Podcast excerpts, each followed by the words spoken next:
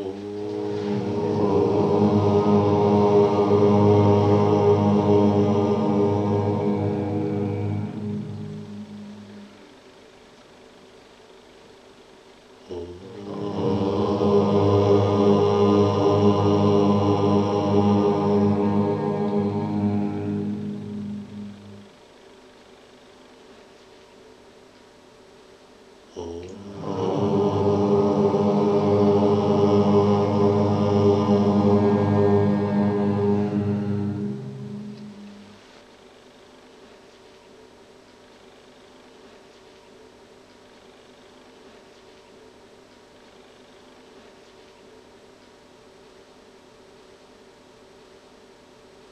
Текст Йога Васиштха. История Сикидвая и Кудалы.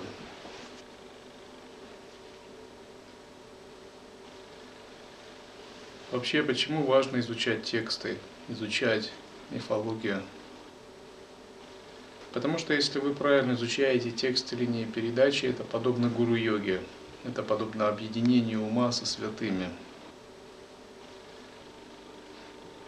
Объединение ума со святыми означает, что мы через текст синхронизируем, сонастраиваем сознание. Таким образом, получаем одну из разновидностей духовной передачи, а именно шастра крипа, то есть благословение священного текста. Если вы знаете, как правильно работать со священным текстом, вы обязательно начинаете получать такую шастра крипу. Для этого нужно читать текст не только на уровне концептуального понимания, но также на уровне интуитивного сознания, объединять сознание с источником этого текста, в данном случае со святым Риши Васиштхой. Я вас заверяю, что если вы правильно делаете, вы можете получить сильнейшее переживание недвойственности, подобное тому, которое можно испытывать после долгой практики в ретрите.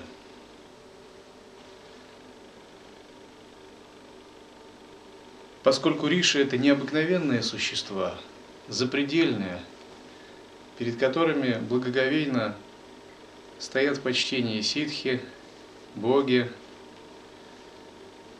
которые сами являются подобными богам-творцам, творцам целых вселенных. Их возможности к проявлению не ограничены – их изображают подобными человеческим существам, однако человеческое проявление – это всего лишь одна из граней духовной сущности Риши. Риши может иметь тело божества, человека, ситха. В данном случае, когда вы читаете текст, это означает, что Риши проявляется как звуковое тело шастры, священного писания. Контактировать э, с шастрой – это все равно, что контактировать со звуковым телом Риши, источником передачи. Либо когда вы читаете мантру Ом Траямбакам, которая передана Риши Васиштхой, вы также контактируете с его звуковым телом в форме звуковой вибрации – Таким образом, если у вас есть соответствующее понимание, объединяясь с таким звуковым телом, вы можете получать настоящее духовное благословение.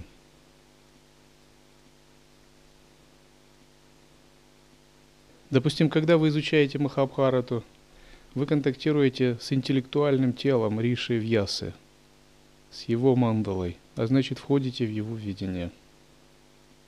Или когда вы изучаете Веду, Ригведу, допустим, Самоведу – вы контактируете со звуковым или телом вибрации Брахмы, который является источником вет.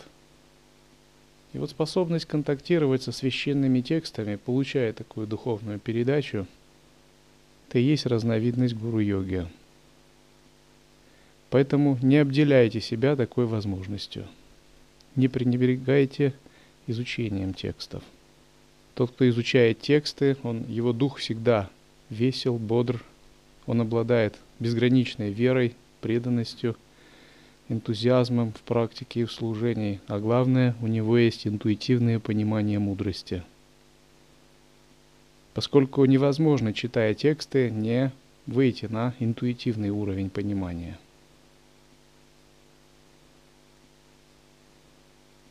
Так Васиштха дает наставление Раме – Он говорит, Рама, оставайся в спокойствии и откажись от всего мирского. Я расскажу тебе историю Сикидвая.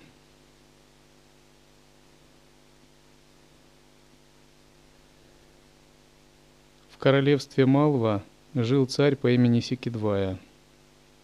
Он обладал всеми признаками царского величия. Он был благороден, смел, учтив и добродетелен. И в юном возрасте он потерял отца, но утвердил свою независимость с молодого возраста и правил королевством с помощью регентов, преданных министров, назначенных опекать его до совершеннолетия. Когда пришло время его совершеннолетия, молодой царь начал мечтать о супруге. И министры-регенты, поняв состояние царя, отправились в соседнее королевство Шаурастра, чтобы просить для своего короля руки принцессы. Так король или царь Сикидвая женился на Кудале – И они настолько любили друг друга, что казались единым существом в двух телах. У них было много общих интересов, и какое-то время они развлекались в прекрасных покоях царских и садах. Говорится, что каждый цвел в свете сердца другого. И казалось, будто сам Вишну со своей половиной спустился на землю для выполнения своих игр. Так они наслаждались друг другом много лет – без единого неприятного момента. Но поскольку существует ход времени, однажды они пришли к вопросу, что в этом мире существует, достигнув чего мы не будем страдать и не будем подвержены времени. Раздумывая так, они пришли к тому, что начали изучать священные тексты – и они пришли к выводу, что удовольствия сами по себе не несут ничего, кроме оборотной стороны страданий. И что только самосознание – это истинная возможность преодолеть страдания и, в частности, власть времени, поскольку время властвует над живыми душами всех смертных и даже богов – Так они начали получать наставления мудрецов и постоянно раздумывали о методах реализации. Царица думала таким образом. Вот сейчас я себя вижу и спрашиваю себя, кто я есть, откуда возникло неведение и заблуждение. Я не тело, конечно, поскольку оно инертно. Органы действия, органы чувств – это тоже не я – а вот интеллект. Он придерживается разных понятий, но он тоже сам по себе инертен, неодушевлен, он как механизм. А вот чувство эго, оно тоже неодушевлено, оно только воображается реально существующим, как некая индивидуальность. И внезапно она пришла к такому пониманию. Надо же, я ведь чистое высшее сознание. И это высшее сознание – индивидуализирует себя.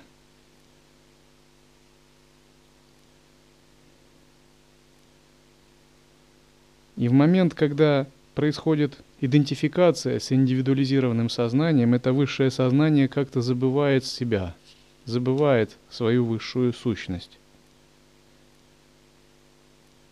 Размышляя таким образом и занимаясь джняна-йогой, царица Кудала достигла просветления – и она настолько была этим обрадована и воскликнула, в конце концов, «Я достигла того, чего стоит достичь, и теперь это невозможно потерять». Даже разум и чувства – это только отражение сознания, хотя они нереальны и не существуют независимо от сознания. Существует только высшее сознание, и это есть высшая истина, не запятнаемая никакой грязью – Однажды ее осознав, эта истина сияет в тебе постоянно, никогда не закатываясь, подобно солнцу. Это сознание называют по-разному Брахман, Высшее Я. В нем нет деления на субъект и объект и их взаимоотношения. Так сознание сознает само себя, его нельзя понять иначе. Этот кажущийся мир есть только это сознание, а вне него ничего не существует. Это величайшее сознание не, не претерпевает никаких изменений, а все изменения это не самом деле иллюзорная форма, нереальная. Осознав это, Кудала утвердилась в понимании, и ее разум еще больше утвердился в состоянии просветленности.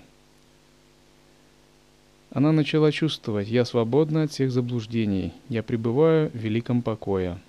Все боги, демоны, разнообразные существа, по сути, не являются сотворенными, потому что они не отличны от сознания.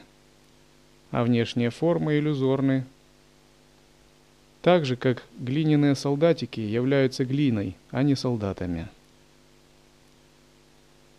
Я есть чистое сознание, вездесущее и лишенное чувства эго, а для него нет ни рождения, ни смерти. Его нельзя разрушить, потому что оно подобно пространству. Его нельзя разрезать или сжечь.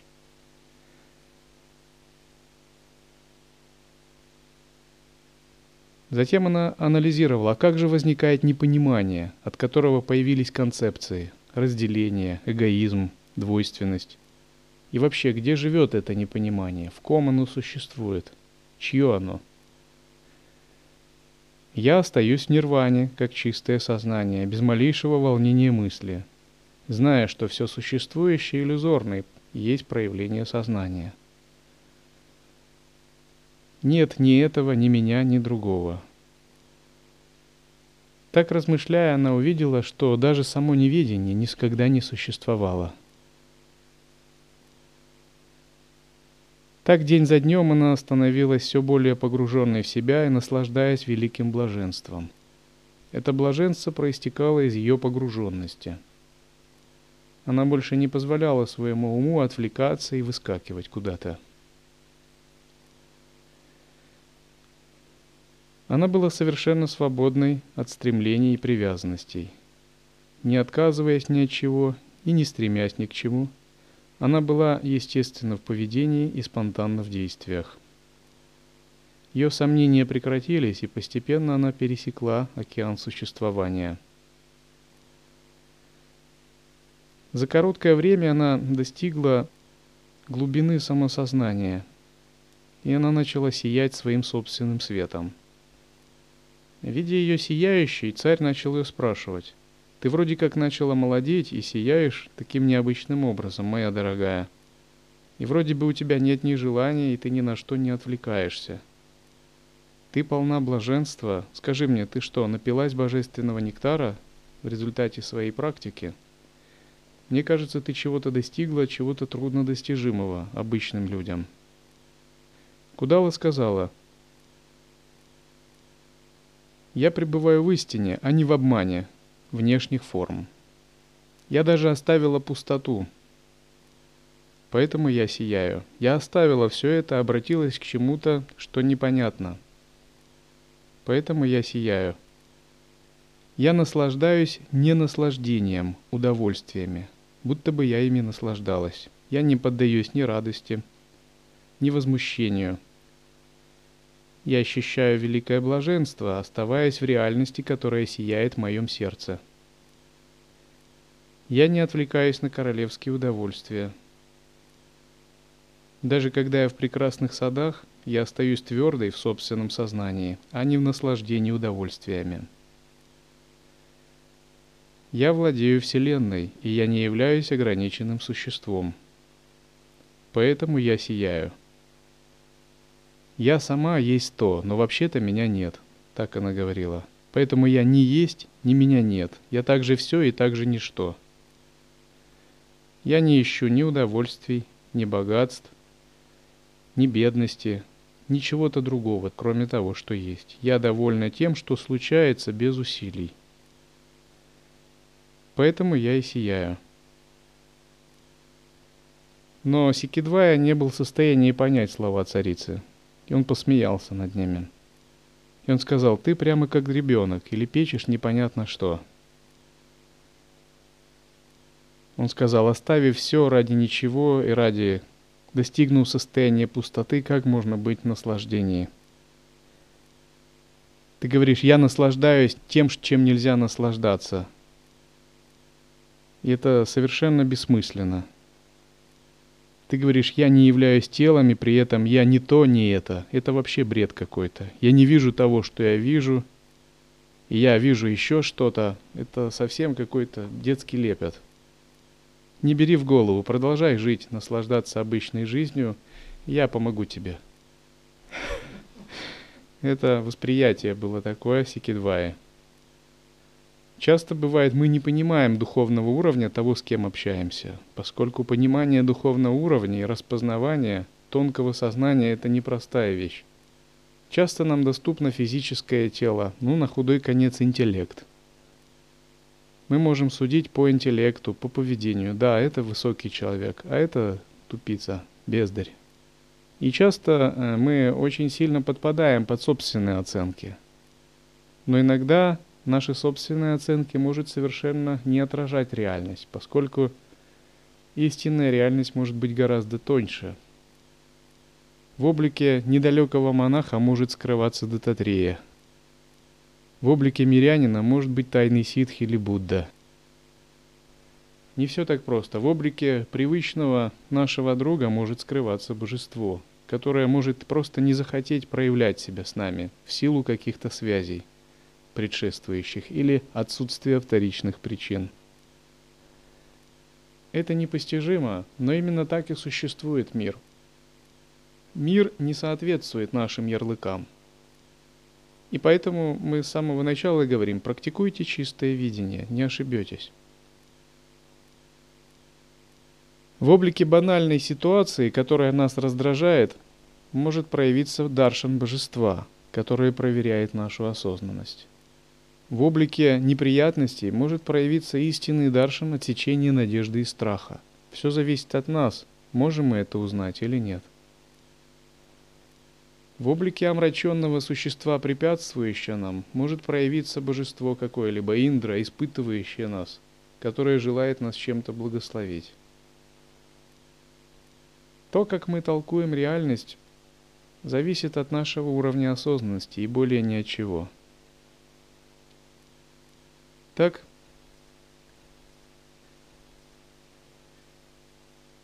Васишка продолжает. Он говорит, что после этого разговора царь ушел по своим делам.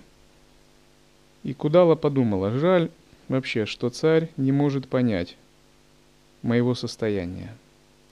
Но она продолжила жить и делала свою работу. Прошло довольно много времени, и у Кудалы не было желаний. Но у нее как-то возникло желание научиться перемещаться в пространстве. Чтобы получить эту способность, она удалилась в уединение и некоторое время занималась пранаямой и управлением ветром. И обрела способность подниматься вверх, левитировать.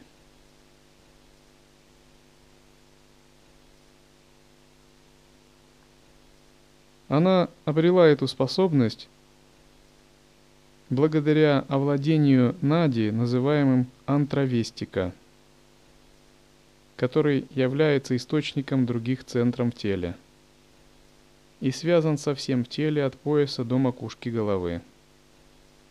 Пробудив энергию кундалини и овладев силой ветра –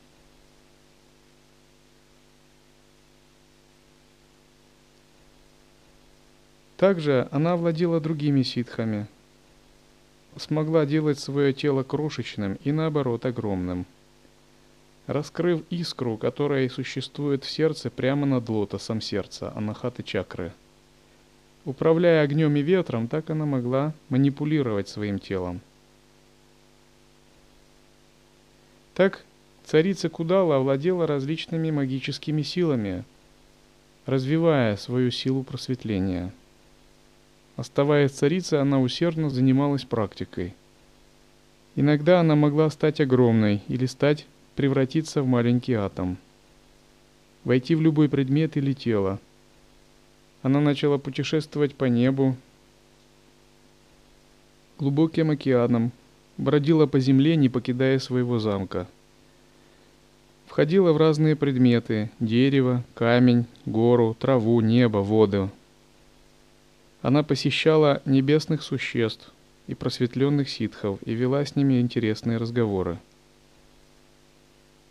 Она также пыталась наставлять своего мужа, но он смеялся над женской глупостью, не слушая ее слова, заблуждаясь. Ну, поэтому она подумала, что нет смысла показывать свои способности перед мужем, который от... закрыт для ее наставлений.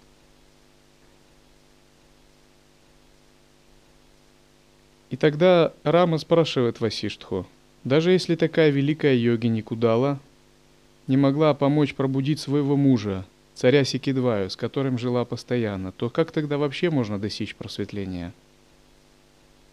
Но Васиштха сказал, причиной просветления является чистота сознания ученика. Внешние действия, поверхностная связь с духовным учителем не приводит к познанию себя – он сказал такие слова. «Только сам знает себя, только змея знает свои ноги». Он имел в виду, что даже обладая рядом таким контактом с такой выдающейся йогиной, не было никакой духовной связи. И даже духовная ситха йогини Кудала не могла ему передать свое просветление. Она могла только помочь ему найти дорогу, чтобы он открыл свой потенциал – но если его тонкое сознание было заблокировано и не желало этого, было не открыто, то это не было возможным. Другими словами, между ними отсутствовала должная самайная связь.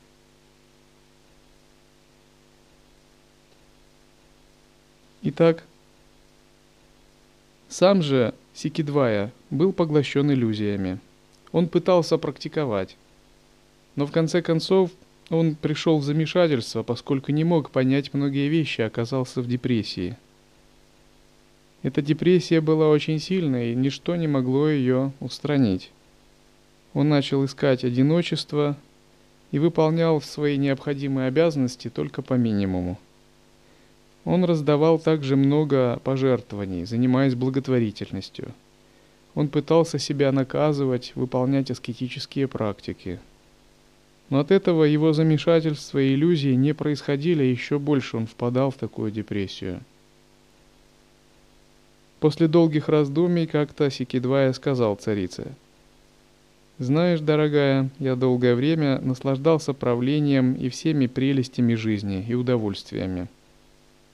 Но ни удовольствие, ни боль, ни богатство, ни бедность не могут нарушить спокойствие аскета, я хочу в лес уйти и стать аскетом. И это единственное, чего бы я хотел. Поэтому я прошу, чтобы ты дала согласие на мой уход. Хорошая жена не должна перечить желаниям своего мужа. Кудала попыталась отговорить его, все-таки думая, что нет смысла ему уходить в аскеты, когда он мог бы получить ее наставление и достичь пробуждения – но Сикидвая не желал ее воспринимать в качестве духовного наставника и не слушал ее. И сказал, не надо вставлять мне палки в колеса. Понимаешь, я уже ушел в душе. Ты еще просто ребенок, и ты не можешь понять меня. Так говорил Кудала.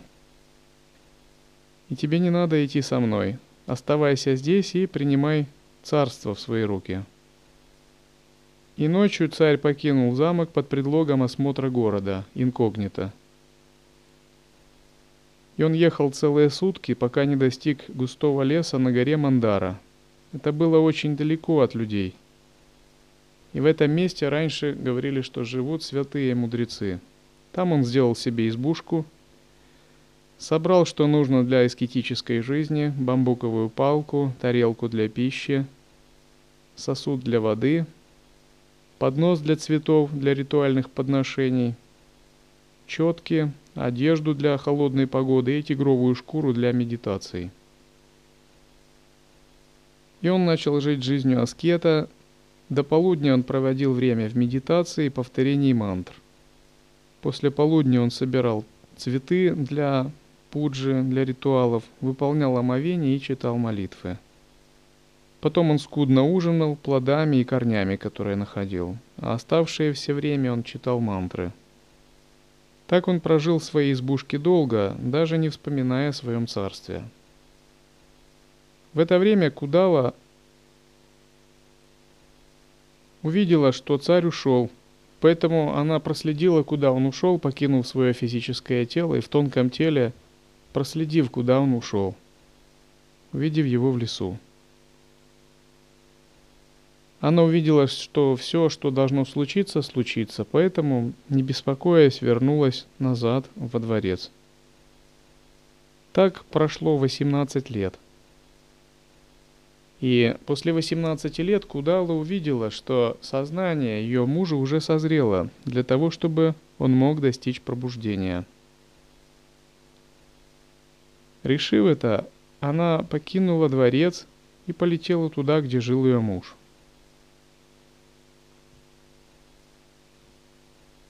По дороге она встречалась с разными небесными созданиями, просветленными мудрецами, которые обитали в райских измерениях.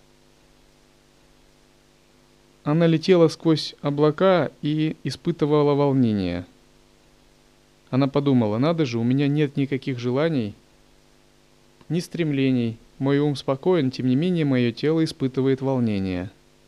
Воистину, пока у тебя есть тело, есть и энергия, а значит оно будет испытывать все движения энергии. С другой стороны, она сказала, на самом деле мой разум ничем не обеспокоен. Это подобно игре. Все, что я хочу, это восстановить равновесие в сердце моего мужа, так, чтобы он мог достичь пробуждения.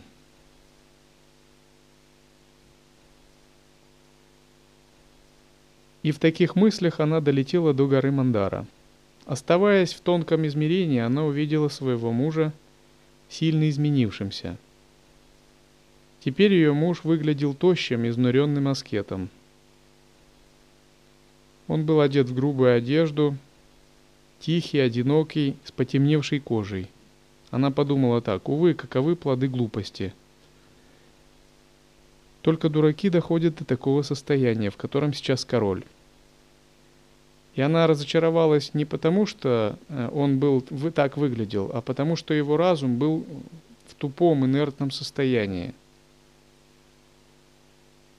она сказала так себе, только своими собственными заблуждениями он запер себя в этом одиноком месте.